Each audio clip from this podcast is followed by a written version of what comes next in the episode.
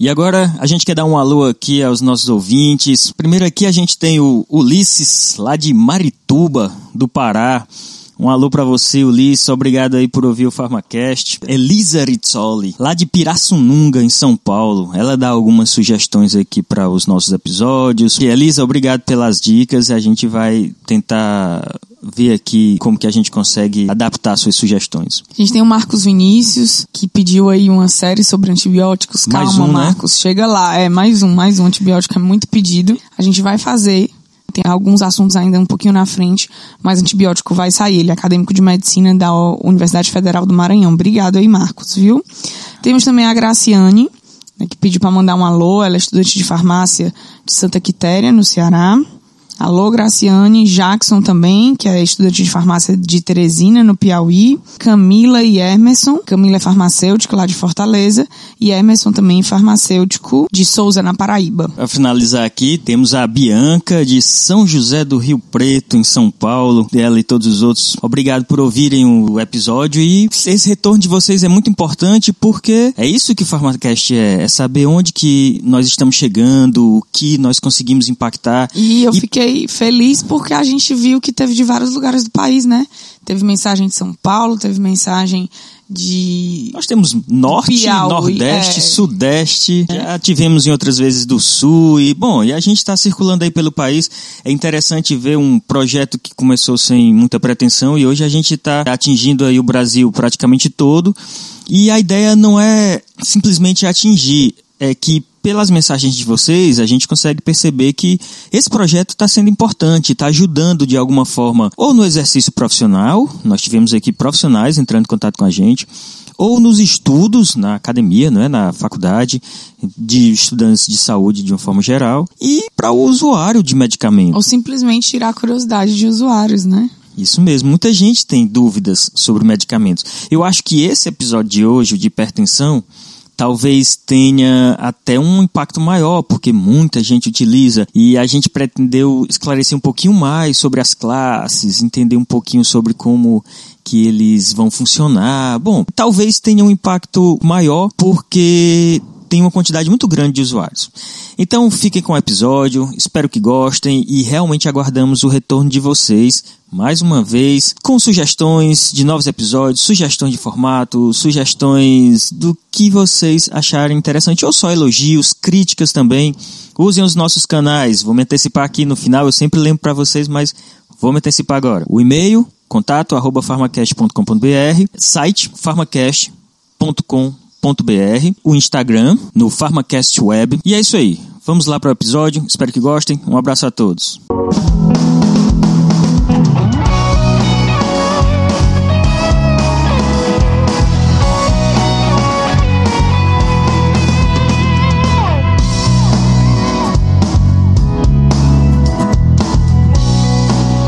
Desde os dias de Alfred Nobel, sabe-se que a nitroglicerina faz com que os vasos sanguíneos se expandam. Faraday Mirad estudou como a nitroglicerina ativou uma enzima que formou guanosina monofosfato cíclica, o GMP cíclico, que por sua vez fez com que os vasos sanguíneos se expandissem. Em 1976, Mirad conseguiu mostrar que a nitroglicerina produzia esse efeito emitindo óxido nítrico. A descoberta representou um novo princípio para transferir sinais entre as células. Um gás como uma molécula de transferência de sinal nunca havia sido observado antes. Desde a década de 1970, os pesquisadores entenderam que o papel da camada mais interna dos vasos sanguíneos, o endotélio, vai além da proteção. Em 1980, Robert Furchtgott mostrou que a capacidade de contração ou expansão dos vasos sanguíneos desaparecia se o endotélio fosse removido. Ele concluiu que uma substância que causa expansão foi formada nessa camada. Os estudos de Mirad sobre como a nitroglicerina e o óxido nítrico causam a expansão dos vasos sanguíneos inspiraram Luiz Ignarro a conduzir seus estudos no final da década de 70. Ele também procurou a substância que, segundo Furchtgott, foi formada na camada mais interna dos vasos sanguíneos e produziu um efeito similar. Simultaneamente com First Got mais independente dele, Luiz Ignarro revelou em 1986 que o óxido nítrico era essa substância. A descoberta tornou possível novos medicamentos, como aqueles usados para tratar doenças vasculares e a disfunção erétil. O Prêmio Nobel de Fisiologia ou Medicina de 1998 foi atribuído e dividido por Robert Furchtgott Luiz Ignarro e Farid Mirad. Página do Nobel, 2018.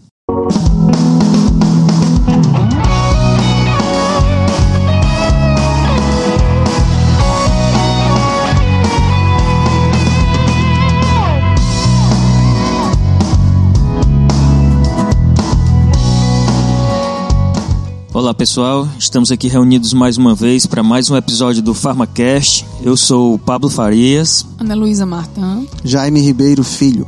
E esse é o PharmaCast.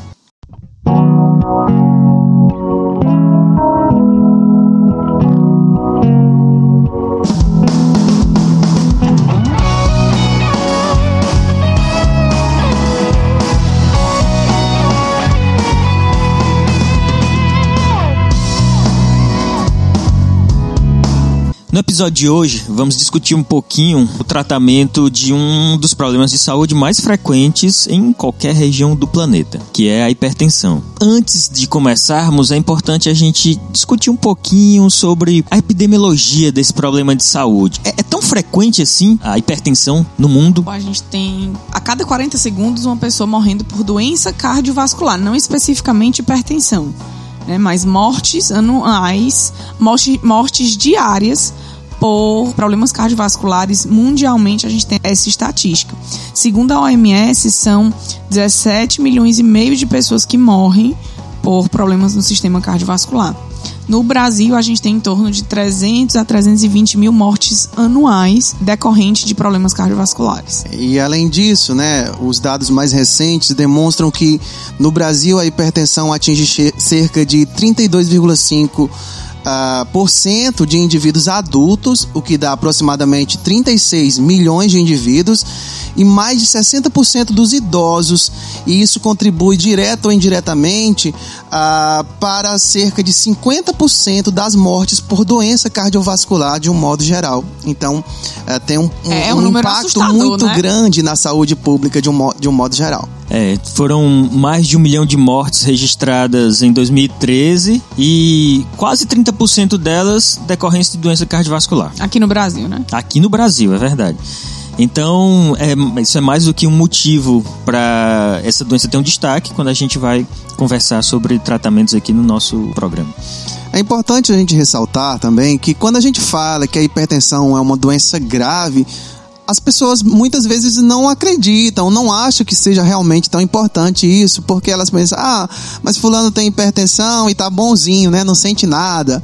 Na verdade, a, a hipertensão não é uma doença súbita, né? Que vai provocar uma morte de uma hora para outra. O grande problema é que em longo prazo, a hipertensão ela traz diversas complicações, sobrecarga no sistema cardiovascular, renal, e isso contribui para essa mortalidade em função de outras complicações complicações, por exemplo, acidentes vasculares e muitos outros que são fatais. É, quando se faz a estatística de pacientes que, por exemplo, tiveram um, infarto agudo, então, quando você vai observar esses pacientes, 69% deles tinham hipertensão. 77% dos pacientes que sofrem um acidente vascular encefálico tinham hipertensão. 75% dos pacientes que têm insuficiência cardíaca tem hipertensão. Um dos fatores importantes quando se fala de hipertensão são as comorbidades associadas ao problema. Na verdade, é uma doença silenciosa. A pressão se eleva e, na grande maioria das vezes, o paciente não sente nada. Ele só vai identificar o problema quando fizer um monitoramento. Ou às vezes, Pablo, ele sente quando tá começando a acontecer essa mudança de pressão e aí ele realmente está naquela fase mais inicial da pressão arterial ou pré-hipertensão E aí ele começa a sentir algumas manifestações, uma dor de cabeça ou outras complicações pela nossa própria informação sensorial. Às vezes o nosso organismo descarta essa informação e você tem a impressão de que está tudo bem, quando na verdade não está e sua pressão continua se elevando mesmo sem você ter essa percepção física da coisa. O que é grave, que leva muita gente a muitas vezes abandonar o tratamento ou nem mesmo iniciar esse tratamento que às vezes precisa. Bem, mas estamos falando muito sobre essa questão da hipertensão, mas a gente ainda não esclareceu o que vem a ser a hipertensão propriamente dita. Então, a hipertensão, né, o próprio termo hiper quer dizer elevado, excesso, muito.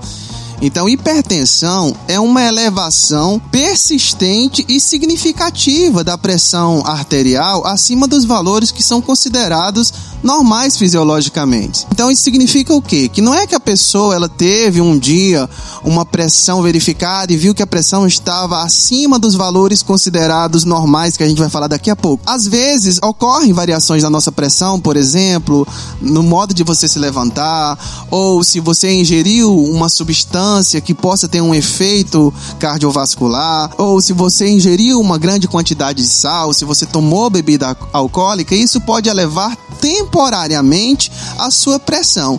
Mas na hipertensão não. É uma doença caracterizada por uma elevação permanente. Significa que a sua pressão está elevada hoje, depois você foi voltar a verificar e ela continua elevada e depois de um tempo ela permanece elevada. Então isso é uma hipertensão que acaba sendo uma doença crônica. Tanto que um dos exames que se faz para fazer o diagnóstico da hipertensão não é uma medição isolada, é aquele exame do mapa, né, que a pessoa fica 24 horas medindo a pressão periodicamente, porque uma medição isolada ela não é suficiente para fazer o, o diagnóstico de uma hipertensão. E é como o Jaime está dizendo, realmente muitas vezes nós temos elevações da pressão ao longo do dia. Imagina uma pessoa que está correndo uma maratona, é óbvio que a pressão dele não vai estar tá dentro dos parâmetros normais, como a gente diz. Uma pessoa que está na expectativa de receber um resultado de um concurso, de um vestibular, obviamente ela vai ter um aumento da pressão. Uma pessoa que recebeu uma notícia triste, a morte de um parente, por exemplo, né, ela pode também sofrer alterações na pressão. Mas essa questão não é apenas por um motivo pontual, é uma questão questão de alterações fisiológicas. Mas a gente está falando muito sobre elevar pressão normal. Qual, qual seria o parâmetro normal de uma pressão? Existem, na verdade, duas classificações para pressão arterial. A gente tem uma, um valor de pressão que é chamado de pressão arterial sistólica e uma outra pressão que é chamada de pressão arterial diastólica. É, sístole e diástole são é, estados é, do funcionamento cardíaco. A pressão sistólica é justamente a medida dessa pressão no momento em que o coração está no, no estado de sístole ou de contração e a pressão diastólica é esse aferimento da pressão no momento em que o coração está no momento de diástole ou relaxamento. Então a gente considera ambos os parâmetros, pressão sistólica e pressão diastólica. Bem, durante a sístole, geralmente você está contraindo e ejetando mais sangue nas artérias, obviamente, é, esse valor da pressão sistólica sempre vai ser um pouco maior do que esse valor para a pressão diastólica. Então, considerando esses dois parâmetros, no indivíduo, a gente tem uma pressão considerada normal, é aquele indivíduo em que você tem uma pressão sistólica menor, mas um pouco próxima de 120 milímetros de mercúrio, e uma pressão diastólica menor, mas muito próxima a 80 milímetros de mercúrio. É importante ressaltar que é também famoso... não pode ser só menor. É. Se a pessoa tem uma pressão muito menor, ela está com hipotensão. Não então, pode ser 70 por 50, exatamente. que né? É menor do que 120, menor do que 80, mas, de... muito próximo a isso. Pra isso pessoas... varia também, né, Jaime, em relação, por exemplo, homem e mulher. Mulher normalmente tem uma pressão um pouco mais baixa do que os homens. Isso. Então você tem, é, às vezes o normal de uma mulher é uma pressão de 110 por 70 ou 110 por 80, né? É, existem, sempre... pe existem pequenas variações. Ah, para quem não tá, para quem tá ouvindo e não é muito da área, ah, mas eu sempre ouço falar 12 por 8, é, 11 por, por 7. Na verdade, é apenas uma forma diferente de, de dizer, uma forma mais simplificada. Na verdade, se você fizer uma simplificação, você pode cortar o zero do numerador e do denominador. Então, voltando a falar desses parâmetros, a classificação americana ela é até um pouco mais rigorosa do que a classificação brasileira. A cada ano vai ficando mais rigorosa. É, né? no Brasil, se, ah, eu já fui no médico, por exemplo, minha pressão tava 13 por 9, ele, não, sua pressão tá boa. Para um, um, indivíduo jovem, não tá boa, a gente sabe disso. O americano ele é um pouco mais rigoroso com isso. Então é isso, a pressão normal, considerada normal, seria essa aproximadamente 120 por 80. Se o indivíduo tem uma pressão sistólica entre 121 e 139 e uma pressão diastólica entre 81 e 89, ele é considerado pré-hipertenso. Se ele tem uma pressão sistólica entre 140 e 159 milímetros de mercúrio e a pressão diastólica dele está entre 90 e 99, ele é considerado hipertensão no estágio 1. Tem também hipertensão no estágio 2, em que o indivíduo apresenta uma pressão sistólica entre 160 e 179 e uma pressão diastólica entre 100 e 109 milímetros de mercúrio. E hipertensão estágio 3, quando a pessoa tem uma pressão sistólica maior ou igual a 180 e uma pressão diastólica maior ou igual a 110. E ainda é possível ter uma alteração apenas na pressão sistólica, quando apenas a pressão sistólica ela se apresenta elevada. É o que a gente chama de pressão arterial hipertensão sistólica, sistólica isolada. isolada. E assim, esse, essa hipertensão estágio 1, 2, 3, a gente tem também a nomenclatura de leve, moderada e grave. E aí, quando se pensa num paciente que é hipertenso leve, o tratamento dele é muito mais fácil. Porque com um medicamento, muitas vezes, um medicamento até menos potente se consegue resolver. Quando a gente já inicia a hipertensão moderada e grave, eu vou ter mais dificuldade no controle fisiológico disso e aí eu vou precisar de mais medicamentos, mecanismos diferentes para conseguir controlar a pressão do paciente.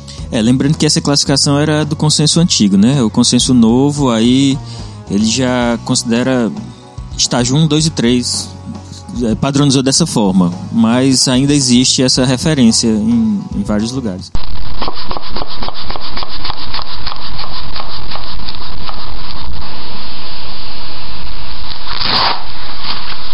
Então, quando a gente fala da pressão arterial, né, elevação nessa pressão, então a gente às vezes tende a pensar que quando a pressão se eleva, né, é porque a gente está doente. Não é isso, né? Como até a gente já discutiu, existem várias razões que podem levar essa pressão a se alterar durante o dia. Só que o nosso organismo, ele tem mecanismos para compensar essas mudanças na pressão. Ou seja, se a nossa pressão ela ela baixa, o nosso organismo tem mecanismos para voltar essa pressão para o valor normal e se essa pressão se eleva temporariamente, o nosso organismo tem mecanismos para voltar essa pressão para o valor original. Um dos exemplos é às vezes quando a gente levanta rápido da cama, né? E a gente tende a sentir uma tontura, isso é um sinal de que a pressão caiu. Mas logo em seguida a gente sente o coração bater rápido. É uma das formas de tentar recompensar essa pressão. Né? Então a gente tem esses mecanismos naturais. É, exatamente. Então, para a gente entender como funciona esse controle, a gente precisa entender o que que o nosso corpo tem, né, que está relacionado diretamente a essa pressão, ou seja, quais são os mecanismos de controle fisiológico dessa pressão. Então, de um modo geral, a pressão arterial normal é influenciada por dois parâmetros, que são o débito cardíaco e a resistência vascular periférica. O débito cardíaco, na verdade, é a quantidade de sangue que o coração vai ejetar para as artérias. Isso, por uma unidade de tempo. No indivíduo. É, como não. o próprio nome diz, débito é débito, é o que está perdendo. Então, se é o débito cardíaco, é o quanto de sangue que o coração está perdendo. Então, indo, perdendo no sentido de sair dele para ir para as artérias. Na prática, isso é o que? Quando a gente tem a ejeção ventricular, ou seja, eu falei para vocês de, de sístole, diástole, na verdade o mais importante para isso é quando o nosso ventrículo esquerdo contrai e joga esse sangue nas artérias. Então essa quantidade de sangue que está sendo jogada na prática pelo nosso ventrículo esquerdo nas artérias por unidade de tempo é o débito cardíaco. No indivíduo normal, isso é em média 5 litros por minuto. E a resistência vascular periférica. Então, resistência, né, o termo resistência significa uma dificuldade a passagem de alguma coisa. Então essa resistência seria essa dificuldade para a passagem do sangue pelas artérias. De um modo geral, isso é influenciado pela vasodilatação ou vasoconstricção de um modo geral. Se tiver dilatado, essa resistência diminui porque o espaço para esse sangue passar é maior, e se tiver contraído, essa resistência aumenta, porque o volume de sangue vai ter um espaço menor para passar. É, isso é especialmente importante nas nossas arteríolas, porque as arteríolas têm uma resistência variável que depende muito do tônus, que seria na verdade o estado de contração do músculo liso, que pode ser alterado, por exemplo, pela descarga adrenérgica, como a gente viu no episódio, né, de sistema adrenérgico.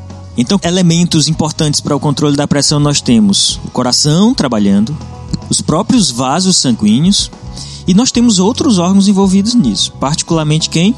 Os rins, né, no sistema renal e principalmente o sistema renina, angiotensina, aldosterona e as arteríolas. É, de um modo geral, só, só, enfatizando, o coração em si, a atividade cardíaca, ela influencia diretamente no débito cardíaco e, por outro lado, essa resistência das arteríolas vai influenciar na resistência vascular periférica e os rins são importantes tanto pelo controle é, do volume sanguíneo, né, tem esse papel importante, então isso é importante para a pressão, é, o acúmulo de líquidos está diretamente é, influenciando um aumento da pressão. E como a Ana Luísa falou, esse sistema renina, angiotensina, aldosterona, que daqui a pouco a gente vai comentar, é um papel também, é uma das funções do rim relacionadas a, a, ao controle da pressão. Que na verdade é esse sistema que faz esse acúmulo né, de líquido que faz um aumento do volume sanguíneo ou uma diminuição do volume sanguíneo. É, vamos simplificar um pouquinho essa história. A gente tem Vamos imaginar um sistema hidráulico. A gente tem uma bomba, que é o coração. E aí nós temos o encanamento, que são os nossos vasos sanguíneos.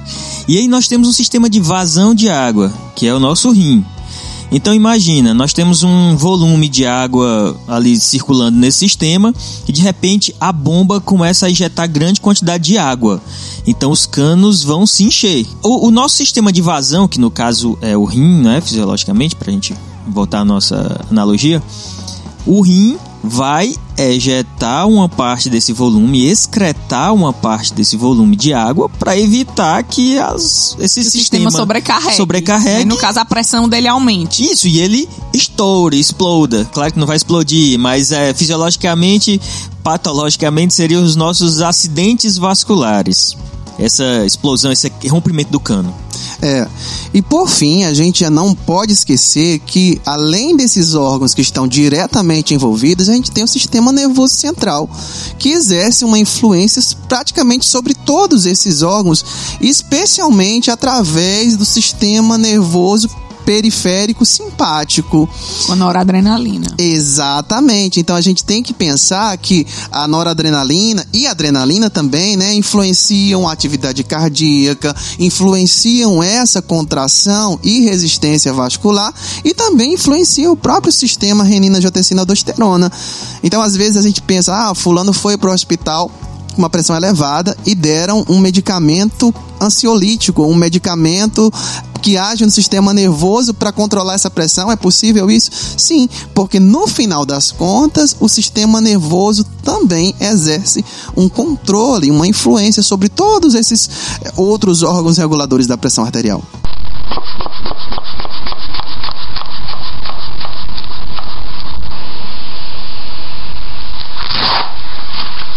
Bem, então nós temos, de uma forma macro, diversos sistemas, diversos órgãos trabalhando nesse controle da pressão. No episódio 9, nós discutimos um pouquinho sobre o sistema adrenérgico e um pouco da influência que ele tem nesse controle da pressão.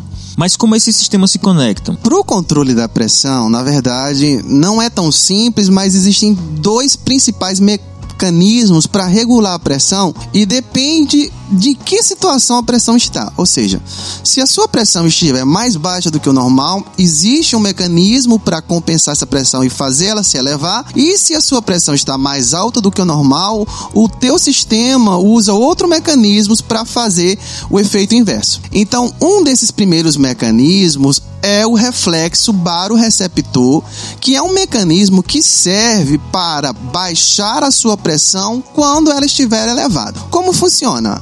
Esse sistema interfere diretamente com essa via adrenérgica que a gente vem falando nos últimos episódios. Ou seja, vocês sabem que existe o sistema nervoso simpático, em que nesse sistema nervoso simpático parte o neurônio pré-ganglionar, faz uma sinapse no gânglio autonômico e tem o neurônio pós que libera noradrenalina nos órgãos alvos e que afetam tanto os receptores alfa como beta adrenérgico, afetando diretamente a pressão arterial. Então esse reflexo baroreceptor interfere com esse mecanismo. De que forma? É, os baroreceptores são receptores que detectam variações na pressão. Para o reflexo baroreceptor nesse mecanismo, existem baroreceptores presentes no seio carotídeo, nas nossas artérias.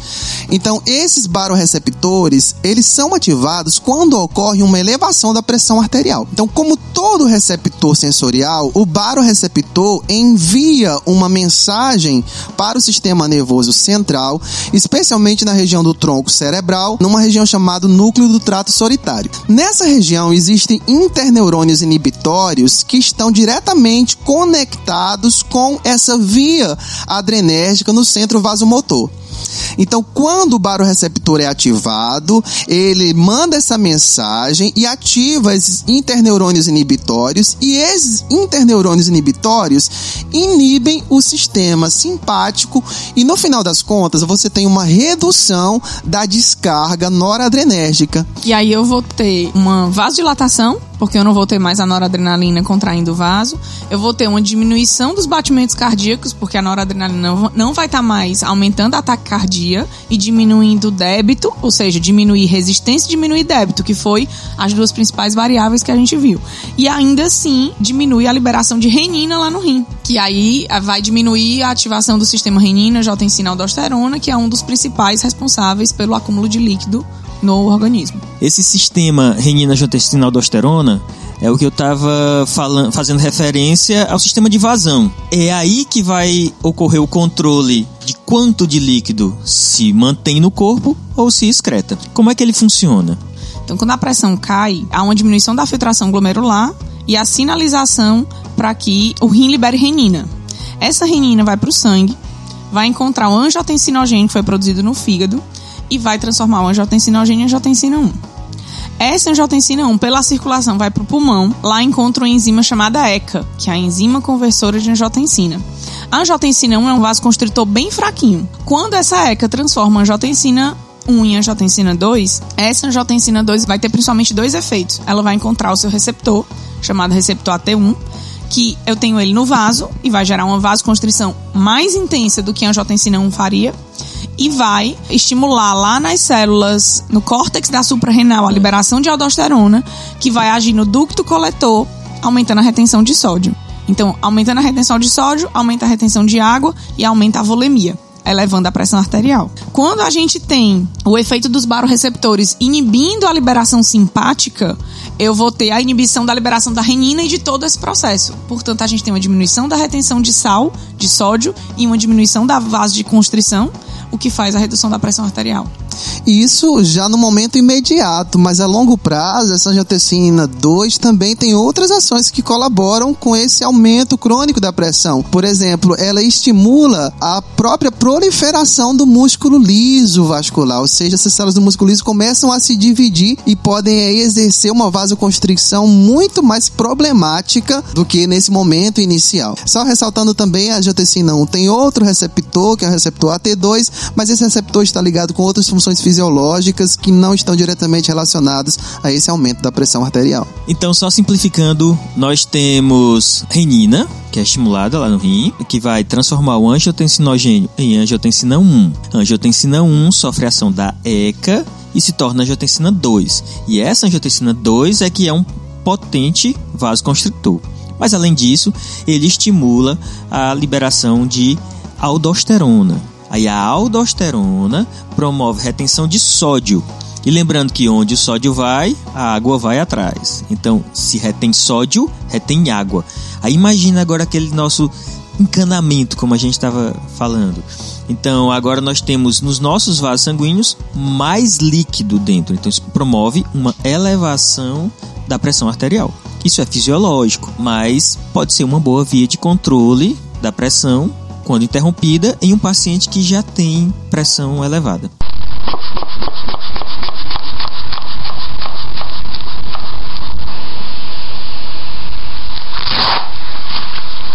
Vamos lá, pessoal. Então, para o que mais interessa aqui para a gente, que é como é que ocorre esse tratamento farmacológico da hipertensão. Né? Então, nós temos diversas classes. A diretriz brasileira atualmente divide em 10 categorias de medicamentos que podem ser utilizados para o tratamento da hipertensão. Dentre elas, nós temos os diuréticos, inibidores adrenérgicos, os medicamentos de ação central, beta-bloqueadores, alfa-bloqueadores, vasodilatadores diretos, bloqueadores de canal de cálcio, inibidores da ECA e os antagonistas dos receptores da angiotensina, além dos inibidores diretos da renina.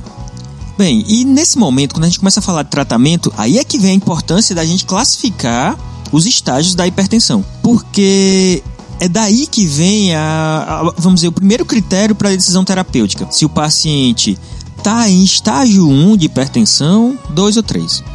Então aí nós temos as opções em monoterapia ou em combinações de acordo com o nível de estágio e a presença de, vamos dizer, fatores de risco para complicações. É importante discutirmos o seguinte: nos estágios iniciais da hipertensão, vamos falar só quando o paciente é propriamente hipertenso, seja em estágio 1, 2 ou 3. No estágio 1, que é a hipertensão mais leve, na grande maioria das vezes, o paciente pode ter benefícios claros quando essa hipertensão foi descoberta recentemente e ele foi enquadrado como estágio 1, normalmente o tratamento sem utilização de medicamentos tem uma excelente resposta. Então, que tratamento seria esse? Como se tratar da hipertensão sem usar um medicamento? Controle na alimentação, com redução de sódio, redução de gorduras, atividade física, redução de álcool. Fumo. Evitar o fumo, exatamente, redução de álcool e fumo. Então, isso daí, além de controlar a pressão, dificulta o aparecimento de complicações relacionadas à hipertensão. Reduzir o peso também, né? E a questão do estresse, né, Pablo e Ana Luísa? A gente vive uma sociedade onde as pessoas estão se sobrecarregando, né, com atividades e estresse, e isso contribui diretamente para elevar a nossa pressão arterial. É verdade. É claro que existem fatores genéticos também. É óbvio que existem fatores genéticos. Então, quando quando tem alguém na família que é hipertenso, existe uma tendência maior, entenda, isso não é um fator determinante, mas existe uma probabilidade muito maior desse indivíduo desenvolver a hipertensão também. Então é importante entender isso. No estágio inicial, estágio 1, os resultados são benéficos, mesmo sem utilização de medicamento, quando se faz é, o, a mudança no estilo de vida e nos hábitos alimentares. Né? Agora, o impacto dessa mudança no estilo de vida deve ser observada em torno de 3 a 6 meses. Se nesse período a pressão conseguir ser controlada, ela vai se manter com controle apenas na mudança nos hábitos no estilo de vida. Agora, se o controle da pressão não ocorrer dentro desse período, aí se instala a monoterapia. Que aí normalmente se utiliza o que? Quais são as principais opções? Inicialmente começa com o diurético, né? Eu acho que é a preferência na, na clínica se trata normalmente com diuréticos. Nós estamos até passando por uma polêmica aí recente, não é? Com a utilização do diurético mais frequentemente indicado no mundo, que é a hidroclorotiazida. Então a Anvisa liberou aí uma nota baseada em uns artigos importante, um artigo que foi publicado agora em 2018, em que foi determinada uma relação da hidroclorotiazida, quando utilizado por um período muito longo, para ocorrência de um câncer não melanômico. Então, existe essa correlação, é uma correlação até relativamente forte. Câncer de pele, o né? Câncer de pele não melanômico. Então, é uma correlação até relativamente forte. Agora, não significa que as pessoas que estão utilizando hidroclorotiazida devem interromper o tratamento. Não é bem assim. Vamos entender que vários medicamentos que a gente utiliza podem resultar em diversas reações adversas, até grave. Agora, isso tem que ser monitorado. O que se tem de conhecimento hoje é que, pelo que parece, a hidroclorotiazida parece aumentar a sensibilidade da pele a agentes externos, vamos dizer talvez aos efeitos da luz solar, ainda não está muito claro não esse mecanismo. Então o que se tem que fazer é o que? Acompanhar com o cardiologista e com o dermatologista também, ter o acompanhamento desses profissionais de forma bem próxima e usar um protetor solar. Então por enquanto o que se tem é isso. Com certeza mais informações vão surgir com o tempo. Mas a hidroclorotiazida é um medicamento que controla bem a pressão arterial e tem menos reações adversas do que outros diuréticos. Então ele é muito mais bem tolerado. Claro que apareceu essa condição agora, mas ainda está em estudo, tem mais informações para a gente saber sobre isso. Agora, como é que a hidroclorotiazida controla a pressão? Ao longo de todo o nosso túbulo renal, a gente tem algumas regiões onde, quando o sangue é filtrado, alguns componentes desse sangue, íons, glicose, continuam no rim, no túbulo renal e formam a urina, ou podem ser reabsorvidos de volta para o nosso corpo. E a gente tem alguns pontos de reabsorção de sódio, que seria, no caso, o íon mais importante para a elevação da pressão. A gente tem isso no túbulo proximal, na alça de Henle, túbulo distal e no ducto coletor. São as quatro regiões onde a gente tem as maiores quantidades de sódio sendo reabsorvida. A alça de Henle, principalmente no ramo espesso ascendente da alça de Henle, existe um transportador lá chamado NKCC2, um dos receptores que reabsorve mais sódio ao longo do túbulo renal, em torno de 15 a 25%. A gente tem um diurético que age bloqueando esse receptor e, consequentemente, impedindo essa reabsorção de sódio. Porém, esse cotransporte não é um cotransporte só de sódio, ele é de sódio, potássio e cloreto. Então, quando eu impeço a reabsorção do sódio, eu também impeço a reabsorção do potássio e do cloreto. É, esse diurético é chamado furosemida. Por essa região ser a região que mais reabsorve sódio de forma fisiológica, bloquear esse receptor, a furosemida fazendo isso, a gente tem um dos diuréticos mais potentes que a gente tem. É, mas aí a gente tá falando de um diurético chamado, de um grupo chamado diurético de alça, não é? Isso. Só para deixar claro. É porque eu tava falando da É, a hidroclorotiazida faz parte de um grupo chamado Chamado diurético tiazídico. tiazídico. Então eles têm alvos diferentes dentro, no néfron. O néfron, vamos dizer, uma microestrutura dentro do nosso rim que é responsável por esse processo de reabsorção de substâncias que estavam para ser excretadas. Então, o vaso sanguíneo vem trazendo todos os seus nutrientes e outros elementos, passa por uma estrutura chamada glomérulo.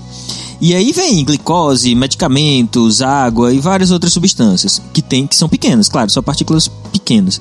Passa e ao longo desse túbulo, que é o néfron, essas substâncias vão voltando para o corpo, vão sendo reabsorvidas. E dentre elas, o sódio, cloreto, magnésio, cálcio, potássio como a Ana Luísa está dizendo.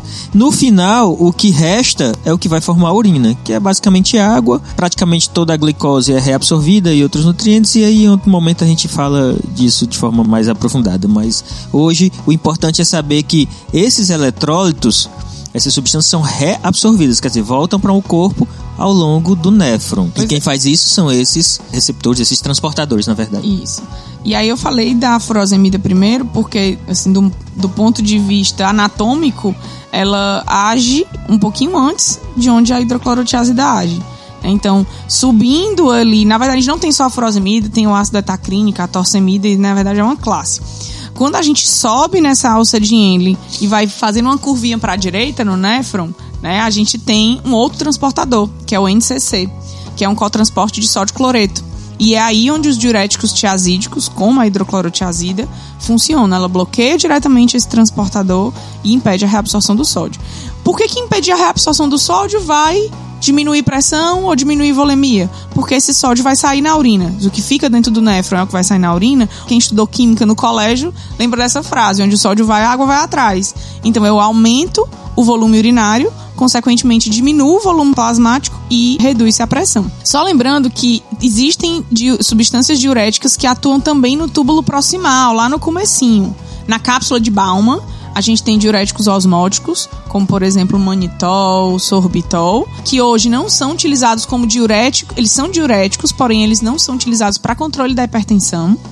E temos também diuréticos no túbulo proximal, como a acetazolamida, que hoje também não é mais utilizada como diurético para hipertensão sistêmica, mas utilizado para algumas condições hipertensivas, como hipertensão intracraniana e derivados dela, como a brinzolamida, para hipertensão intraocular. Esse daí, no caso, é um inibidor da anidrase carbônica, não é isso? Existe uma enzima no túbulo proximal, que é a anidrase carbônica, ela é capaz de degradar íons carbonato e não é uma inibição direta do transportador. Ao inibir essa enzima, você diminui um íon que iria participar do transportador, que iria reabsorver o sódio. Então você acaba também não tendo essa reabsorção. E Então, por- pode reduzir a quantidade de bicarbonato de sódio, também o acúmulo no nosso corpo, e ele resultava muito em, em acidose, acidose metabólica. Ele gerava uma alcalose urinária, mas gerava uma acidose metabólica, que é a diminuição do pH sanguíneo. Por isso que ele é pouco usado hoje. E não só por isso, isso É. era um dos motivos, mas como ele agia no começo do néfron, o, o nosso corpo ele é todo compensatório. Então, no momento que eu bloqueava essa reabsorção no túbulo proximal, o meu corpo compensava essa reabsorção na alça de Henle, no túbulo distal e no ducto coletor. Então acabava que durante duas semanas mais ou menos funcionava o medicamento e depois de duas semanas o corpo compensava essa reabsorção. E aí para compensar isso eu teria que fazer aumento de dose. E se eu aumentasse a dose da cetazolamida eu aumentava a acidose metabólica. Então ele acabou realmente não sendo mais utilizado para situações de hipertensão, né, ou que eu precise de uma diurese crônica. Algo agudo dá certo, como a hipertensão intracraniana, aí dá certo. Ou a hipertensão intraocular ele é usado de forma de colírio, né? E aí você não tem esse efeito renal pronunciado.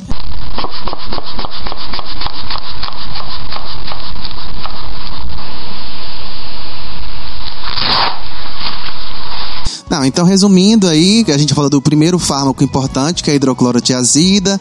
A hidroclorotiazida é da classe dos diuréticos. Para quem não sabe, os diuréticos são medicamentos que agem aumentando a excreção de água, mas como a Ana Luísa e o Pablo falaram, essa excreção de água é principalmente facilitada quando você evita a reabsorção de sódio através de alguns transportadores que a gente tem aí no nos túbulos renais. Então, diuréticos geralmente evitam essa reabsorção de sódio bloqueando esses transportadores. Geralmente, ao bloquear o sódio, você acaba eliminando também mais potássio e isso é um efeito indesejado dos diuréticos. São diuréticos chamados não poupadores de potássio, porque além de evitar essa reabsorção de sódio, muitos deles acabam evitando a reabsorção de potássio e eliminando potássio, que é importante para outras funções do nosso organismo e que não é importante para elevar a pressão arterial. Principalmente para função cardíaca, né? É, e vale só ressaltar que, embora sejam menos utilizados, existem alguns tipos de diuréticos que são diuréticos poupadores de potássio, ao contrário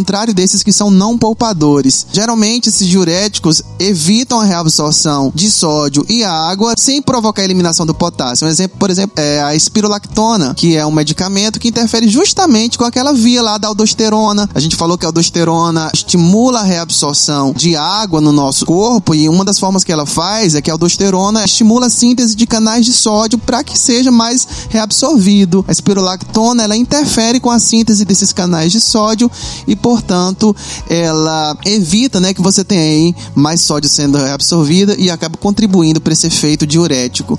É um efeito chamado natriurético, né, quando você elimina o sódio resultando também nesse efeito diurético. Embora eles sejam chamados diuréticos, poupadores de potássio, o poder diurético deles não é tão acentuado. Então, por isso que com frequência eles são utilizados juntos de outros diuréticos para ter o efeito diurético, do diurético propriamente dito, e se evitar a perda de potássio excessiva, como já me está dizendo, com um poupador de potássio. E a espironolactona não tem esse poder tão grande justamente pela localização onde ela atua. Ela age no ducto coletor. O receptor de aldosterona está lá no ducto coletor, que é o finalzinho do néfron. Então, se eu impedir a reabsorção de sódio nesse lugar e todo o resto do túbulo que houve reabsorção, então eu não- acabo não tendo um efeito, uma potência tão grande. O que é uma pena, né? o que é uma porque pena, seria porque muito seria bom. ótimo. Mas aí ele é mais usado para combater a hipocalemia, essa perda de potássio de outros diuréticos, como os diuréticos tiazídicos e os de alça. Principalmente os de alça, né? Que causam uma perda bem maior. Também perde magnésio, não é? Pode resultar em perda de cálcio e outros eletrólitos também importantes. É só relembrar que além da hidroclorotiazida, a gente tem outro fármaco hoje que é a clortalidona. E vendo um pouco essa notícia agora que o Pablo falou do artigo, pode ser uma, uma alternativa para investigar se talvez esse fármaco também tem esse efeito fotossensibilizante, porque é um fármaco da mesma classe da hidroclorotiazida, também é um diurético tiazídico, tem sido utilizado também com sucesso na terapia antipertensiva e talvez possa agora com essa notícia da hidroclorotiazida, se não for confirmado o mesmo efeito, ser um substituinte É. É equivalente. verdade. é Na verdade, verdade. verificar se isso é uma característica da, Da classe, classe ou da molécula. Ou da molécula, né? Exatamente. Porque a gente sabe que pequenas alterações nas moléculas Muda podem muita mudar coisa. muita coisa na farmacologia e metabolismo também.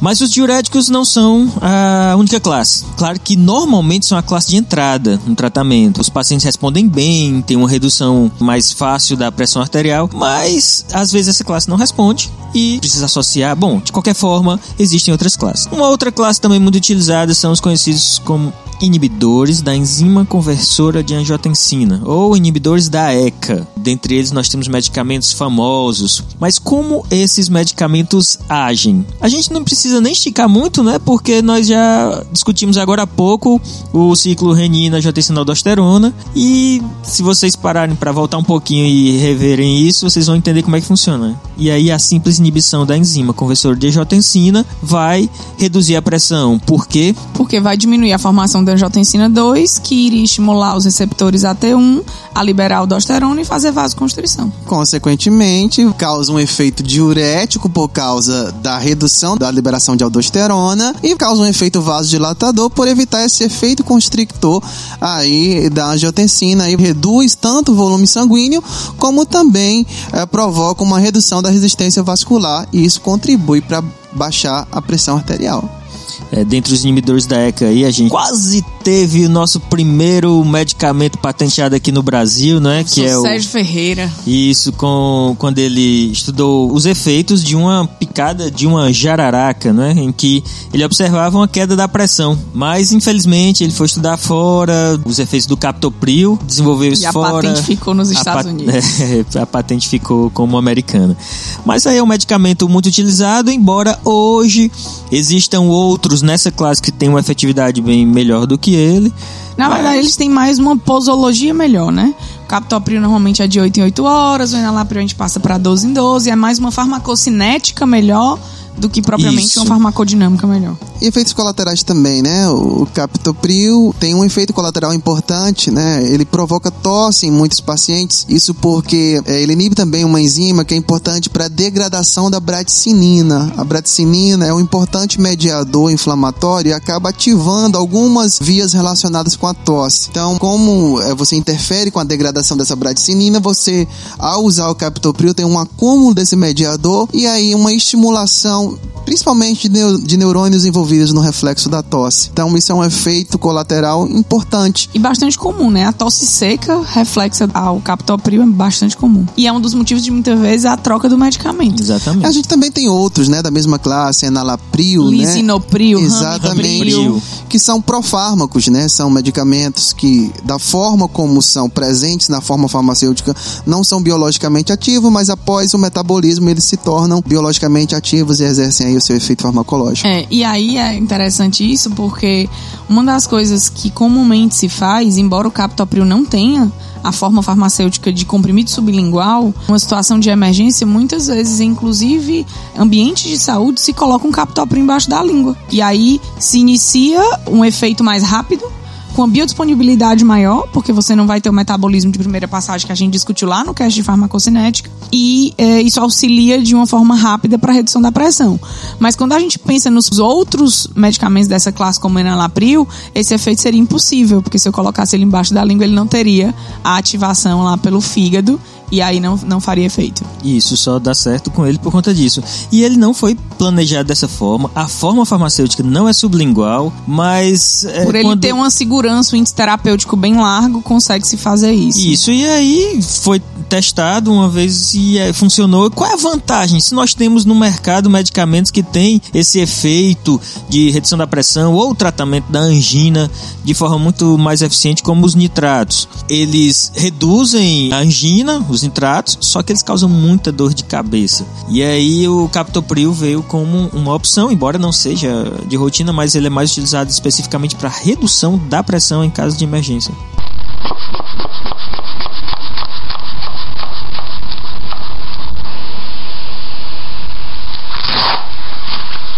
Ainda dentro do mesmo sistema, renina, angiotensina aldosterona, para não fugir muito, como estávamos falando da ECA, então vale a pena a gente discutir agora os antagonistas da angiotensina, né? Como é que eles funcionam já? Fisiologicamente, o efeito é muito parecido com os inibidores da ECA. A questão é o ponto onde esses, esses fármacos vão agir. A questão toda é que a angiotensina 2 precisa estimular os receptores AT1 para ter esse efeito vasoconstrictor direto e para estimular a liberação de aldosterona. Então, como o próprio nome sugere, os antagonistas dos receptores da angiotensina 2 são medicamentos que competem com a angiotensina 2 pela ligação aos receptores AT1, bloqueando seu efeito. Então, é um efeito que evita a ação, a ligação dessa angiotensina 2 nos seus receptores AT1. Então, losartana, condesartana Valsartana. E outros Isso- fármacos semelhantes. Isso faz com que esses fármacos sejam mais específicos, porque eles atuam diretamente no receptor, diferentemente do captopril que vai interferir no enzima. E, e, assim, receptor normalmente ele tende a receber uma substância, a enzima ela tende a degradar vários substratos. Então essa inespecificidade aumenta um pouco o efeito adverso, que eu consigo diminuir em relação aos inibidores dos receptores de angiotensina 2, como a losartana. E inclusive, um dos principais medicamentos onde quando o paciente inicia a tosse seca pelo uso do captopril é trocado pela losartana. Se mantém no mesmo sistema, Se mantém no mesmo sistema, já adverso. que o sistema estaria fun- estará funcionando, né? E troca por um medicamento mais específico. É, e esses fármacos têm demonstrado, né, uma boa atuação aí, uma segurança, né, e, e uma eficácia farmacológica bem comprovada, bem estabelecida lá. Tem só surgido algumas coisas em relação a pacientes afro-americanos, pacientes da raça negra. Né? Tem alguns artigos aí que falam que os medicamentos que interferem no sistema renina-angiotensina e aldosterona não funcionam muito bem em pacientes negros. Isso é uma regra? Não é uma regra. Vai depender do estágio da hipertensão. Normalmente, hipertensão leve funciona, hipertensão moderada e grave já tem mais um pouquinho de Falha terapêutica. de falha terapêutica e também não é em todo paciente afro-americano que isso não vai acontecer. Existe Então, uma estatística, Existe apenas uma estatística. é, a ocorrência de falhas é maior nesse grupo. Isso. Tem até um artigo que eu tô olhando aqui agora pra ele, que é um de 2014, chamado Afro-Americanos, Hipertensão e o Sistema Renina já tem ensinado aldosterona. Né? Então é uma coisa Legal. que tem se pesquisado ultimamente e que não existe ainda uma causa específica e bem definida, mas já foi se encontrado algumas alterações em genes que codificam alguns canais proteicos, como por exemplo canais de sódio. Parece que está envolvido aí com canais de sódio e que a gente tem o sistema renina angiotensina aldosterona interferindo nisso, principalmente o canal ENaC, que é o canal da membrana apical renal. É, essa é uma diferença, né? Se a gente pensar, mesmo é, em pessoas é, do mesmo país, que tem uma, uma semelhança genética, uma mistura genética muito parecida, existem diferenças na resposta a medicamentos. Quando a gente faz testes com animais, às vezes com animais que a gente chama de isogênicos, da mesma linhagem, eles apresentam suas diferenças. Então é comum você ter diferenças mudando da população de estudo, nesse caso a população negra também. E essa, essa ideia aí dessa diferença interpopulacional também é o que é base para a nossa farmacogenética.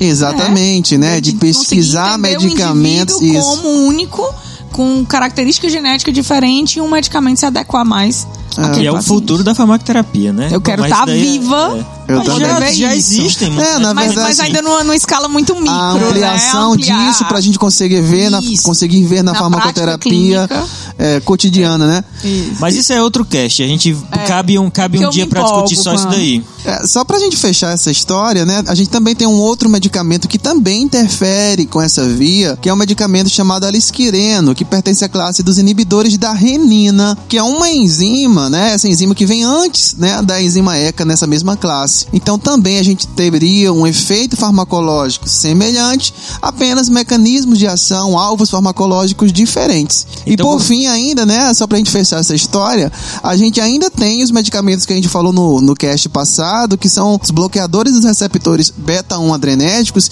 que inibem a estimulação que o sistema nervoso simpático exerce sobre essa via. Então são muitas vias, né, de um modo geral. Então vocês entendem que nós temos vários tipos de tratamentos porque existem condições que podem levar a determinada escolha terapêutica. Por exemplo, sabe outra questão que pode ser interessante para se optar por esse tipo de medicamento é se o paciente é diabético e hipertenso.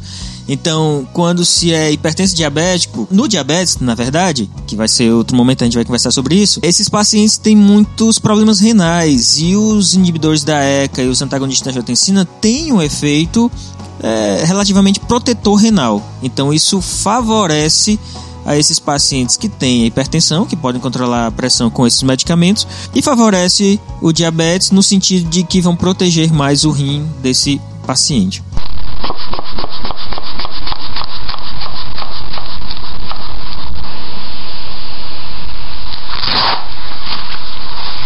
Aproveitando o gancho do Jaime aqui sobre os beta-bloqueadores, também é outra classe bastante utilizada e que tem diversas funções. Inclusive, tem um impacto no controle da, da vamos dizer assim, no controle cardíaco também. Então, os beta-bloqueadores têm outras utilizações. Quem quiser pode voltar ao episódio anterior e que vai ouvir um pouquinho mais sobre isso. Né? Ele tem ação no sistema nervoso, tem, é usado para enxaquecas, usado dos efeitos para do hipertiroidismo. Redução do efeito do hipertiroidismo e aí vai. Mas quando eles foram desenvolvidos, o objetivo foi tratar a pressão. Então, como que eles agem farmacologicamente? Então, relembrando a história dos beta-bloqueadores, né? No nosso coração, o sistema nervoso simpático exerce a sua estimulação principalmente através desses, dos receptores beta-1, que é um subtipo de receptor é, adrenérgico presente no coração em maior abundância. Então, só relembrando um pouquinho, esse receptor beta-1 é um receptor acoplado à proteína G do subtipo GS. Então, toda vez que você tem ativação desse receptor, você ativa a, a enzima adenilciclase, ela converte ATP em AMP cíclico. O AMP cíclico ativa uma enzima chamada proteína quinase A. Proteína quinase A fosforila e abre canais de cálcio extracelular no coração.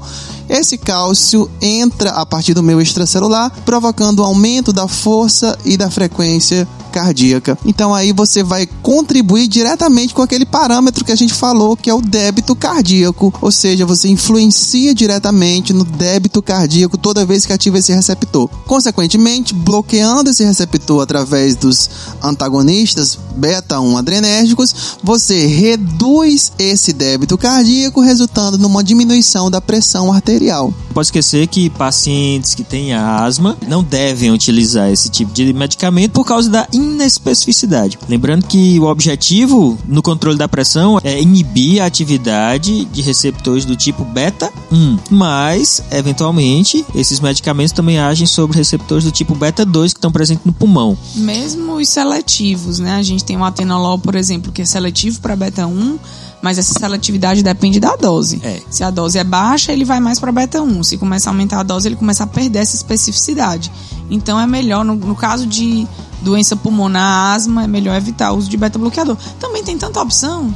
Né? É. Na verdade, hoje o beta-bloqueador ele nem tá sendo É. a, a menina dos Uma olhos primeira da hipertensão. opção. Primeira- Ele é pelo contrário, ele é uma das últimas opções. Ele está mais como adjuvante. É. E se a gente pensar, só pensar um pouco, ah, como a gente falou, existem vários órgãos relacionados com o controle da pressão e é possível que a pessoa tenha defeitos em outros órgãos e não no coração. Então, se a É, pessoa não provável, apresenta né? taquicardia, não apresenta uma alteração visível clinicamente, não tem por que ele usar um medicamento que vai interferir. Pelo contrário, ele vai interferir com uma frequência cardíaca que está normal fisiologicamente e isso a longo prazo pode gerar uma compensação. E uma das suposições foi interessante que já me falou, porque uma das suposições em relação aos medicamentos que interferem no sistema renina, angiotensina em negros, era que esse sistema no- nos pacientes afro-americanos sejam normais, seja normal. Então, se ele não está alterado, não faz sentido eu usar, porque eu não vou ter uma eficácia tão grande. É, Então, é, é assim, às vezes eu falo muito para os meus alunos em sala de aula, ah, então o paciente está com hipertensão, ele tem um problema no coração? Não necessariamente. Não necessariamente. Então, a escolha farmacológica, ela deve ser baseada nas causas possíveis que estão levando a, a essa alteração na pressão arterial. E muitas vezes a gente não consegue detectar essa causa. Uhum. Então, a escolha terapêutica vai ser mesmo na tentativa e erro. Eu usar um medicamento, tá funcionando, provavelmente aqui eu tenho um problema, então vamos manter ele. Não tá funcionando, a gente troca por um mecanismo diferente. É, É, na- o controle da pressão funciona muito dessa forma, É. tirando essas condições que levam a fazer A um direcionamento, a um direcionamento ou por escolher uma classe ou por rejeitar uma classe. Tem algum É, além dessa aplicação na hipertensão, né, você tem outras aplicações. Uma, uma que é bastante curiosa é na insuficiência cardíaca também. O paciente com insuficiência cardíaca, né, ele geralmente tem um problema principalmente nessa força de contração. E aí, como mecanismo de compensação, você acaba estimulando uma descarga adrenérgica e um mecanismo de taquicardia. Os É o que- próprios medicamentos para controle fazem isso. é, é o que a gente chama de taquicardia reflexa, né? Embora o tratamento da insuficiência envolva vários várias considerações. Algumas vezes você precisa tratar com um medicamento que aumenta a força de contração, mas que diminui essa taquicardia reflexa. Então é também um, ele é utilizado como terapia adjuvante. É porque você fica pensando, como é que eu vou usar um medicamento que diminui o batimento cardíaco num paciente que já o coração dele já não tá batendo direito? E que antigamente era contraindicado. É. Antiga- já foi contraindicado. Aí foi descoberto o benefício do uso dos beta-bloqueadores como adjuvante no tratamento da insuficiência cardíaca. Lembrando, a gente Tem, tá falando de um insuficiência cardíaca. Beta-bloqueadores, é, o metoprolol é um dos mais usados na insuficiência cardíaca, como também o carvedilol. O carvedilol tem um benefício maior na insuficiência cardíaca, porque ele é um beta-bloqueador misto, então ele bloqueia o receptor alfa-1, ele não mexe só no coração, ele acaba gerando uma vasodilatação também. Mas o receptor alfa-1, a gente viu que ele está muito no vaso, mas ele também tem no coração e ele está relacionado com processos de diferenciação celular. Então, normalmente, paciente com insuficiência cardíaca, ele tem um coração maior, justamente por causa do, desses reflexos, Compensação. dessa compensação e o coração fica tentando bater desesperadamente para ejetar sangue e aí esse coração tende a crescer. E o receptor alfa-1 está associado com esse processo de diferenciação e de apoptose. E aí, inibir isso, você acaba diminuindo o crescimento do coração. É, além disso, essa vasodilatação é importante porque acaba tendo uma sobrecarga cardíaca muito grande, né? Então, quando você faz um efeito vasodilatador, os vasodilatadores, de um modo geral, elas são importantes para aliviar essa sobrecarga sobre o coração nesse Eu paciente. sei que a gente já tá entrando na insuficiência cardíaca, né? Estamos saindo da hipertensão, entrando na insuficiência É, não tem cardíaca. como desvincular, né? Não é, por- não, não é isso, mas assim, quando a gente pensa no paciente com insuficiência cardíaca, o problema de base dele é o déficit de contração.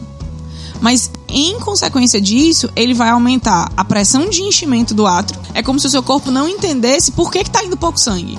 Ele tenta compensar isso. Então, eles vão mandar mais sangue pro coração. Então, ele aumenta o que se chama de pré-carga. E aí, automaticamente, eu vou aumentar a força que o meu ventrículo vai ter que fazer, já que tem mais sangue, para poder ejetar esse sangue. Que é a resistência do ventrículo. Então, eu aumento pós-carga. Só que a questão não é a falta de sangue, é a falta de contração ventricular. E aí, é complicado. Eu consigo resolver ou melhorar a insuficiência cardíaca, não necessariamente eu tenho que iniciar, e nem é o primeiro tratamento, aumentar a força de contração. É, na verdade, diminuir essas cargas no coração. Diminuir pré-carga, pós-carga, e eu consigo fazer isso com inibidor de ECA, com um diurético, eu consigo fazer isso com um monte de medicamento. Não necessariamente com cardiotônicos, como a digoxina, né? Que eu acho que em algum cast a gente vai falar dela.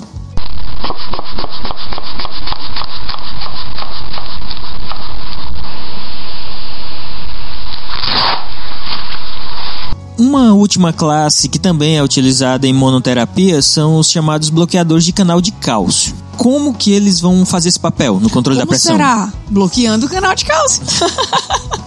o nome já diz tudo. Mas vamos lá. Eles atuam bloqueando canais do tipo L, que são canais que eles ficam um tempo maior aberto.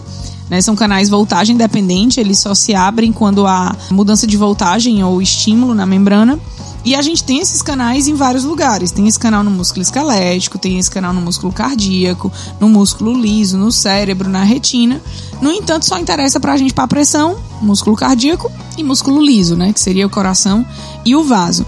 E aí a gente tem os canais de cálcio do tipo L, que estão mais localizados no vaso e no coração. E tem canal de cálcio no rim também, mas ele é um canal de cálcio do tipo T, onde esses medicamentos, os bloqueadores de canal de cálcio, não tem tanta afinidade por esse tipo de canal, que é o canal do tipo T, é mais pelo canal do tipo L. E aí a gente tem três classes importantes dentro dos antagonistas de canais de cálcio, são as fenilalquilaminas, onde a gente tem o verapamil como exemplo, as dihidropiridinas, onde a gente tem a nifedipina, lodipina, nicardipina, nimodipina, e as benzotiazepinas, que a gente tem o diltiazem. E por que, que tem três classes dentro de uma outra classe? Porque a afinidade que esses medicamentos têm pela localização desses canais do tipo L são diferentes. Normalmente o verapamil tem um efeito mais seletivo para o coração e menos para o vaso. Então ele é mais bradicárdico do que vasodilatador. Já a nifedipina tem uma afinidade maior por bloquear os canais de cálcio no vaso. Se eu não tenho cálcio, eu não tenho contração, então eu vou ter um processo de vasodilatação. Mas ela já não tem ação no coração. E o diltiazem ele tem uma ação intermediária, bloqueia tanto os canais de cálcio do tipo L no coração como no vaso. Então, bloqueando esses canais de cálcio, você consegue interferir com os dois principais parâmetros da pressão arterial: o débito cardíaco, interferindo com os canais de cálcio no coração, e a resistência vascular periférica, interferindo com os canais de cálcio no músculo liso vascular. Então, mesmo sendo da mesma classe, você pode selecionar fármacos de acordo com esse perfil também para essa ação. Então, por exemplo, se você pretende ter uma ação menor no coração, pode escolher um fármaco da classe das dihidropiridinas. Já se você pode interferir ou não tem tanta preferência que é interferir no coração e na musculatura vascular, pode usar um verapamil ou diltiazem, que são não dihidropiridínicos. Bem, então vocês entendem que interferir no cálcio é importante. Lembrem que a gente já falou sobre isso. Cálcio dentro da célula ativa uma série de enzimas. Então, como é que ele vai funcionar? Vai fosforilar as fibras de actina e miosina e o músculo se contrai. E onde é que tem músculo? Tem no vaso, tem no coração. Então, por isso que inibir a atividade do cálcio dentro dessas células vai resultar em um relaxamento, tanto cardíaco como vascular, e uma consequente redução da pressão. Lembrando que a gente conversou até agora sobre monoterapia. Então, são pacientes em estágio 1 com baixo risco cardiovascular, e esse baixo risco cardiovascular proporciona um tratamento em monoterapia, pelo menos em início. Aí a resposta vai ser avaliada e aí vem, vai na sequência do fluxo do tratamento. O cardiologista tem que estar bem próximo desse tratamento, tá bem? Tem esse estágio 1, É, na verdade, baixo, baixo ou moderado. ou moderado. Se ele passar para estágio 1, risco alto, aí eu já vou ter que normalmente combinar medicamentos. Um medicamento só já não funciona. Lembrando que todas essas terapias têm que ser associadas à mudança de estilo de vida. Alimentação, dieta, né, e exercício físico. e as consultas frequentes ao cardiologista. Então tem que ter um monitoramento constante. Muitas vezes a falha terapêutica não é percebida, você não sente nada. Então é preciso ter um monitoramento, é preciso observar, ah, eu estou controlando só a minha pressão, mas isso pode evoluir para uma doença cardíaca. Então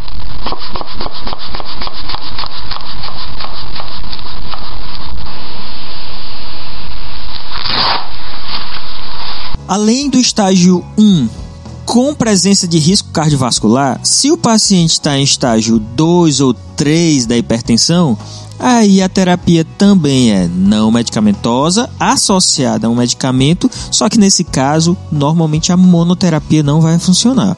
Então, é, é aquele caso em que você tem. Ah, minha avó utiliza dois ou três medicamentos para controle da pressão. É esse, é essa situação, o estágio ou 2 e ela 3. é estágio 1 com risco Com alto, ou ela é estágio 2 ou 3. Vai lembrar que tem aqueles casos meio esquisitos, né? Que o paciente toma sete comprimidos. É, aí- aí já tem que avaliar essa farmacoterapia desse paciente. Isso é verdade. É, isso é às verdade. vezes, gente, o paciente consulta dois médicos diferentes, não conta o que tá tomando pro outro, e aí Exato. muitas vezes há uma soma terapêutica desnecessária que só vai potencializar o É, eu já encontrei pacientes que fazem uso realmente de sete, e às vezes você não tem essa necessidade. Então, Exatamente. às vezes uma revisão farmacológica e farmacoterapêutica seria importante. É, e essa, essa terapia aí de combinação, ela é interessante porque melhor do que eu aumentar a dose de um medicamento único é você baixar a dose e adi- adicionar um outro medicamento com um mecanismo diferente, porque você consegue minimizar efeito adverso. É, isso é uma base para muitos tipos de farmacoterapia, Isso. né? De, de, de a preferência maioria de medicamentos. combinação é dessa forma. Porque É. você consegue interferir com dois processos diferentes, isso pode potencializar o efeito mais do que você aumentar uma dose. E vale lembrar que quando você aumenta a dose, você aumenta também os riscos de efeitos colaterais desse, desse medicamento. É, porque na hipertensão existe uma flexibilidade muito grande pela grande quantidade de classes terapêuticas. Então, quais, quantas doenças você tem 10 classes terapêuticas e vários medicamentos com suas especificidades para tratar essa mesma doença? Então, é, é muito raro isso. Então, na hipertensão existe essa capacidade de iniciar um tratamento, testar, alterar, modificar, melhorar, trocar a classe, aumentar a dose. Então, O que é bom, né? Pra gente É ter, ter opções terapêuticas é sempre muito bom, porque a gente pode adequar o perfil do paciente e as condições dele. é muito pouco provável que você encontre um paciente que não responde a nada. E aí, nessas associações, quando a gente fala em associações, existem associações que são viáveis, né? Aquelas que são preferenciais, aquelas que são possíveis, mas são muito menos utilizadas, e aquelas associações que a gente nem considera associação porque elas não podem acontecer. Não faz sentido Não faz sentido. associar, por exemplo, captopril losartana. É óbvio. Vamos, vamos pensar. Por que, que não faz sentido? Eles são classes diferentes, mecanismos diferentes. Mais ou menos. Realmente, o inibidor da ECA, como captopril, vai inibir a conversão de angiotensina 1 em angiotensina 2. E o antagonista da angiotensina vai inibir a atividade da angiotensina. Tá, mas vamos pensar. Se eu uso o inibidor da ECA, impeço a formação de angiotensina 2, para que que eu vou impedir a atividade da angiotensina 2? Se ela nem vai estar tá formada. Se ela nem vai estar tá formada. Então, essa é a associação que não é recomendada no tratamento da hipertensão. Então, se existe captopril, lisinopril, ramipril, qualquer pril desses aí associado a um losartan, candesartan, valsartan, não faz sentido. As demais associações são possíveis algumas são mais recomendadas do que outras, são preferenciais do que outras. Por exemplo, se, se é associado um diurético tiazídico, por exemplo, hidroclorotiazida com um beta-bloqueador, possível, é uma das associações preferenciais. Ou mesmo diurético com bloqueador de cálcio, ou inibidor da ECA, sem problema, são associações possíveis. Não só diurético, embora a maioria das associações sejam diurético e outra classe. Mas é possível a gente ter um beta-bloqueador e um bloqueador de cálcio, inibidor da ECA e um bloqueador de cálcio, também é possível. Tem alguns estudos mostrando que inibidores da ECA associados a bloqueadores de canais de cálcio são melhores, mais efetivos na redução da mortalidade cardiovascular, né, progressão de doença renal, do que a associação, por exemplo, de inibidor de ECA e diurético. A associação de inibidor de ECA com bloqueador de canal de cálcio é mais efetiva do que a associação de inibidor de ECA com diurético. Para redução das Embora seja possível, mas tem algumas associações testadas e que têm uma efetividade maior são descobertas frequentes que isso daí não se para de estudar isso, né? Então a hipertensão é uma das doenças mais prevalentes no mundo e ninguém para de estudar, está sempre ocorrendo uma nova descoberta sobre essas associações e novas classes terapêuticas. Tem também uma, uma associação que é, não vou dizer perigosa, mas deve ser usada com cautela, é de beta-bloqueador com diurético. Porque a gente tem duas classes de medicamento interferindo no metabolismo de carboidratos e aí você pode ter alteração. É, mas isso vai ser mais impactante para um paciente diabético. Exatamente. Mas é, é muito comum a gente ter é. as duas coisas, né? Então... É, portanto que quando o paciente é diabético, a gente falou agora há pouco que antagonista de angiotensina inibidor da ECA pode ser uma boa opção pela proteção renal, da mesma forma em que diuréticos tiazídicos e beta-bloqueadores não são uma boa opção, é. principalmente se o paciente é diabético tipo 1, aquele que precisa da insulina. Mas isso vai ficar para outro momento. Mas, mas só para a gente lembrar, a gente não falou dos medicamentos como clonidina, prazosina, né? Eles existem, né? São medicamentos que atuam no sistema simpático, a prazosina, a doxazosina antagonizando o receptor alfa 1 e causando vasodilatação, e a clonidina estimulando o receptor alfa 2, que é o receptor do feedback negativo. Normalmente a clonidina entra aí não como primeira, segunda e terceira opção, mas muitas vezes quando eu tenho que associar o quarto fármaco, que é quando nada está dando certo. É, eles normalmente não são usados em monoterapia. Não. E nem a associação de dois, três. Ele entra normalmente na associação quando ele é o quarto medicamento. É. Temos a metildopa também, que é a opção, no caso, da hipertensão para gestante. Isso. A gente comentou isso no cast de. Foi. De, Só lembrando. De adrenérgico. Além disso, existem também um, umas classes denominadas vasodilatadores diretos que têm usos bem peculiares. Como é que seriam? E quem seriam esses e quando seriam usados? Os vasodilatadores vão dilatar a musculatura lisa arteriolar, diminuindo a resistência vascular periférica e, consequentemente, né, a pressão. A gente tem, normalmente, os vasodilatadores divididos em usados em terapia ambulatorial, e a gente vai ter a, o minoxidil e a hidralazina que são utilizados em pacientes estágio 3 não controlados. Ele também vai entrar aí com maclonidina para associação em situações onde associações preferenciais não estão resolvendo. E temos os vasodilatadores de terapia de emergência, que é o nitroprusiato, diazóxido e fenodopan. O nitroprusiato atua aumentando a formação de óxido nítrico, que a gente já discutiu em castes anteriores, que é uma substância que o endotélio produz, que diminui estimula enzimas que vão diminuir cálcio dentro do músculo liso vascular e gerar vasodilatação vasodilatação. Então, aumentando isso, a gente tem uma vasodilatação rápida, é bem rápida e por isso que ele é bem utilizado em situação de emergência. Já a hidralazina e o minoxidil, o minoxidil atua diminuindo, aumentando a saída de potássio da célula e aí você é como se você gerasse uma hiperpolarização na célula e uma diminuição da capacidade dela de contrair e a hidralazina, o mecanismo dela ainda é bem indefinido.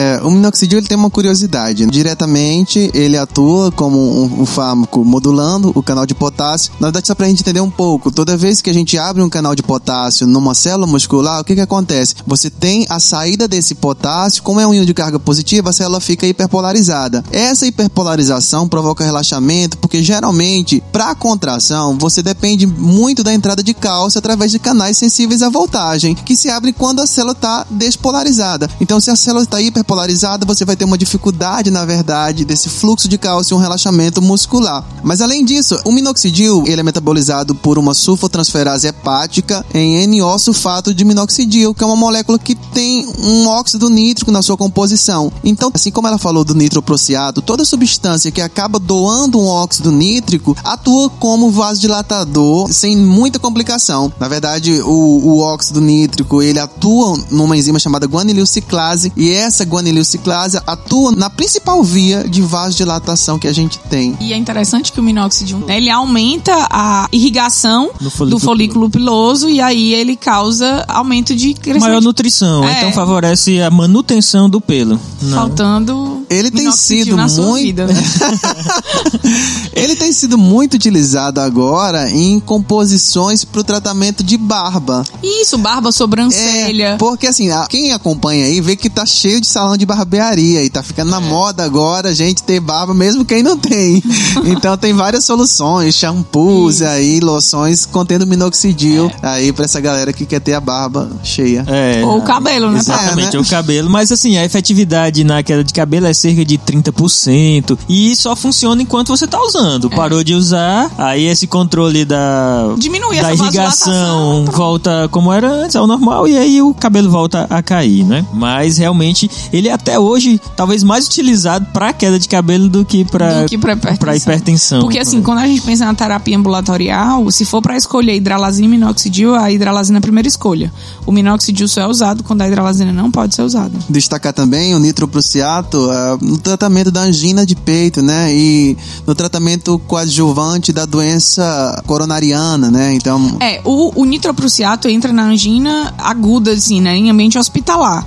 Quando a gente pensa em ambulatorial, a gente tem a isosorbida. também. Né, que é sublingual, ela Isso. atua rápido, gera uma vasodilatação rápida pelo mesmo mecanismo, o óxido nítrico. É, o desconforto é só a dor de cabeça, a vasodilatação dá um Na verdade, de dor de todos os também. medicamentos que nós vimos, por exemplo, a nifedipina também causa cefaleia. Todos os que são vasodilatadores, assim, potentes, eles têm um efeito adverso de cefaleia. voltando aí aos fármacos que têm atividade na guanilociclase. Já que mencionamos alguma vez os nitratos como a, o sildenafil, valdenafil, tardalafil, que esses medicamentos foram criados inicialmente, ele ia, Hipertensão pulmonar. Pra- O sildenafil era hipertensão pulmonar. então ele ia causar uma vasodilatação e aí trataria no caso aí a hipertensão pulmonar e tinha-se a ideia de tratamento posterior para angina com Aí menos é- efeitos lembrando adversos. que é um mecanismo diferente, né? É uma Não, é inibição diferente. de fosfodiesterase, que é a enzima que degrada o AMP cíclico, que o AMP cíclico vai gerar a vasodilatação e a abertura de canal de potássio. O que seria um novo mecanismo, uma nova classe. E o mecanismo desses medicamentos, na verdade, é diferente do que o que a gente tem falado até agora,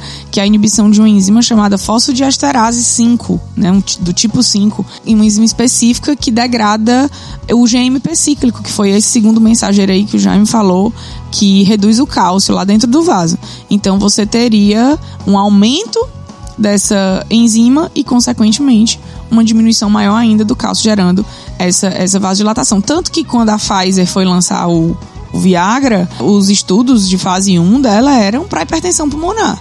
E aí, por, inclusive por esse aumento de vasodilatação, é um dos motivos que ele atua na disfunção erétil. E aí eu acho que ela parou e disse: vamos ganhar Ah, mais dinheiro como? Imagina os relatos aí na hora. Rapaz, doutor, não sei se a pressão no pulmão tá boa, não, mas o casamento tá salvo. É, então o é, negócio né? ficou bom. Então, então. E aí esse relato foi frequente, mas é verdade, esses relatos aconteceram, coisas desse tipo. Então eles começaram a ver, olha um nicho de mercado interessante, porque até então os tratamentos eficientes, dentre os mais eficientes, era uma injeção peniana. Imagina na hora da relação a pessoa parar para dar uma injeção no pênis para voltar a ter a, a Uma relação. injeção no corpo cavernoso. No, aí, Já desanimava, né? Não dá nem mais Sem vontade de fazer sexo. E aí, de longe, realmente Aí de- foi uma, uma sacada grande. Não é que ele, o sildenafil não tem atividade na hipertensão pulmonar. Tem atividade. hoje tem o E você protocolo. olha na bula, tá lá. Mas todo o marketing em cima do sildenafil do Viagra foi pra disfunção erétil. Primeiro medicamento pessoa via até oral. esquece que tem hipertensão pulmonar. É, pois é, né? A hipertensão pulmonar é o de menos. Então, só pra gente fechar, a gente falou de várias classes, vários mecanismos. Eu vou fechar com um resumo sobre os principais fármacos utilizados como antihipertensivos. Alguns a gente destacou pelo uso clínico, outros são possíveis, mas não têm a mesma aplicação clínica. Então, vamos lá, começar. Então, a gente tem os fármacos de ação central, que tem uma ação principalmente no centro vasomotor, como, por exemplo, a meltidopa e a clonidina. Os fármacos que interferem com o sistema nervoso simpático, por exemplo, fármacos que agem nos próprios gânglios do sistema nervoso simpático, como o trimetafam, fármacos que agem nos- nas terminações nervosas do sistema nervoso simpático, como a reserpina, que é menos utilizado. Aí a gente dá um destaque para os fármacos que agem nos receptores beta 1 do coração, como propranolol, atenolol e outros bloqueadores dos receptores beta 1 adrenérgicos. Os fármacos que agem no músculo liso vascular, hidralazina, minoxidil, nitroprusiato, verapamil e outros bloqueadores do canal de cálcio. Medicamentos que agem nos receptores alfa-1 adrenérgicos, como bloqueadores, incluindo a prazosina e outros alfa-1 bloqueadores. Medicamentos que agem também no sistema renina-angiotensina-aldosterona, mas principalmente destacando os vasos, a losartanas e outros bloqueadores dessa vasoconstricção, que são antagonistas dos receptores AT1 da angiotensina 2. E os medicamentos que vão ter uma ação renal, é, aí a gente destaca, em primeiro lugar, os diuréticos, que têm esse papel de aumentar a excreção de sódio e água, com destaque especial para os diuréticos tiazídicos, como a hidroclorotiazida e a clortalidona, e aqueles medicamentos usados em condições mais especiais, como os próprios diuréticos de alça, incluindo a furosemida. Ainda nesse sentido dos rins, a gente tem a ação dos próprios medicamentos que evitam a liberação de renina, incluindo os- os medicamentos antagonistas dos receptores beta-1 adrenérgicos, ah, principalmente por causa da ação nas células justaglomerulares dos rins, e os medicamentos que interferem com a síntese de angiotensina 2. Aí a gente inclui o alisquireno, que é um inibidor da renina, todos os inibidores da enzima conversora de angiotensina, como captopril, enalapril e muitos outros, e por fim também essa ação dos antagonistas da angiotensina 2, que a ação não vai ser nos rins, mas a formação vai depender dessa via. Então a gente fecha aí com essas principais classes e seus principais representantes utilizados na farmacologia da terapia antihipertensiva. Lembrando que a decisão é sempre relacionada ao estágio da hipertensão. O estágio 1 sem risco cardiovascular, mudança no estilo de vida. Estágio 1 com risco cardiovascular, normalmente vai para monoterapia. O estágio 1, tá importante lembrar que se ele é estágio 1 moderado, a terapia é tentada por aproximadamente 3 meses. Se ele é estágio 1 com risco baixo, o, o tratamento não farmacológico é tentado por 6 meses. E aí a falha nesse momento inicia-se o tratamento que vai em monoterapia para o estágio 1. Já estágio 2 e 3 da hipertensão, normalmente já se inicia com duas classes terapêuticas, dessas, qualquer uma dessas, de acordo com características específicas do paciente que nós já citamos ao longo desse episódio. E vamos comer bem, vamos fazer exercício pra gente não ter que tomar esse monte de remédio. Comer bem significa não comer muito, deixar claro isso daí. comer bem, né?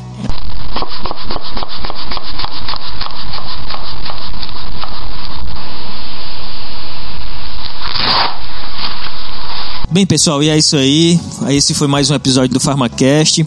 Esperamos que tenham gostado e aguardamos o retorno de vocês, os comentários por aqueles canais de sempre. O e-mail contato arroba farmacast.com.br a página também farmacast.com.br e lá vocês podem comentar no próprio post do episódio podem também entrar em contato com o Instagram que é um canal que eu sei que vocês que muita gente prefere mas todos eles estão abertos é importante que vocês entrem em contato deem um retorno venham as sugestões e nesse momento a gente quer agradecer a uma de nossas ouvintes aí que se predispôs a criar uma arte para o episódio e eu acho que era interessante, ficou muito legal. Vocês vão ver aí na postagem, no agregador de vocês. Então queria agradecer a Ana Ruth, que é acadêmica do curso de odontologia. Ficou muito legal, eu achei bem interessante. Então a gente vai, uti vai utilizar nesse episódio. Vamos ver, né, Ruth? E aí os próximos, se vocês predispõem a. vai, ela já, já fechou comigo, vai já, fazer então todos. pronto, ficou bem legal. Né? E aí, como a Ana Ruth, né, que ouve o podcast e se empolga com essa mídia, se vocês gostam, indiquem para os colegas de vocês, para os amigos de vocês, não só o Farmacast, claro, o Farmacast, mas outros podcasts, né, para que outras informações consigam chegar aos ouvidos das pessoas. E agradecer duas vezes aqui ao professor Jaime, primeiro pela participação, que faz toda a diferença, foi importante demais ter ele nesses episódios. E agradecer uma segunda vez, porque como vocês já devem ter percebido, nossa musiquinha e nossa entrada mudou um pouquinho, então que já é uma contribuição do professor Jaime com, composição com a composição Jaime. dele. É uma pequena amostra, para quem não ouviu ainda, a gente vai postar de novo aqui o link para o Spotify dele para vocês curtirem lá, tá bem? E mandar um beijo pra Alice, pra Natália. Que, ah, que estão né, fazendo falta. Falta e e pediram um beijinho dessa vez. Foi, não, mas mesmo sem pedir, vamos mandar É. um beijo pra elas, porque estão fazendo bastante falta. A química da Alice tá fazendo falta danada aqui. E o apoio aí, a força e o conhecimento da Natália também na farmacodinâmica é, é importante. Embora a gente esteja bem assistido aqui, mas quanto mais cabeça, né? Mais, mais chifre, como a gente diz. A Maria Felipe. Não, mas quanto mais cabeça, melhor. Quanto mais cabeça, mais neurônio. É, isso aí. É. Fora do Ceará, é isso aí que dizem aqui no Ceará. Assim que fala. Vamos lá, até mais, pessoal. Um abraço. Valeu, galerinha. Tchau, tchau. Um abraço para vocês e até a próxima.